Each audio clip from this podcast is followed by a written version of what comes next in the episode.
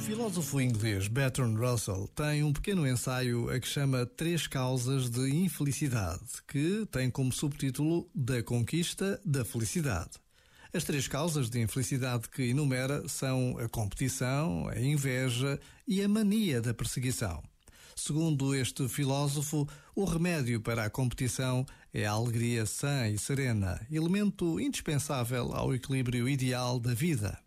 O remédio para a inveja é o engrandecimento do coração, porque ao fazê-lo adquirimos a verdadeira liberdade. O remédio para a mania da perseguição é pensarmos que não somos vítimas nem dos acontecimentos, nem das pessoas, mas podemos nós próprios construir um mundo mais pacífico.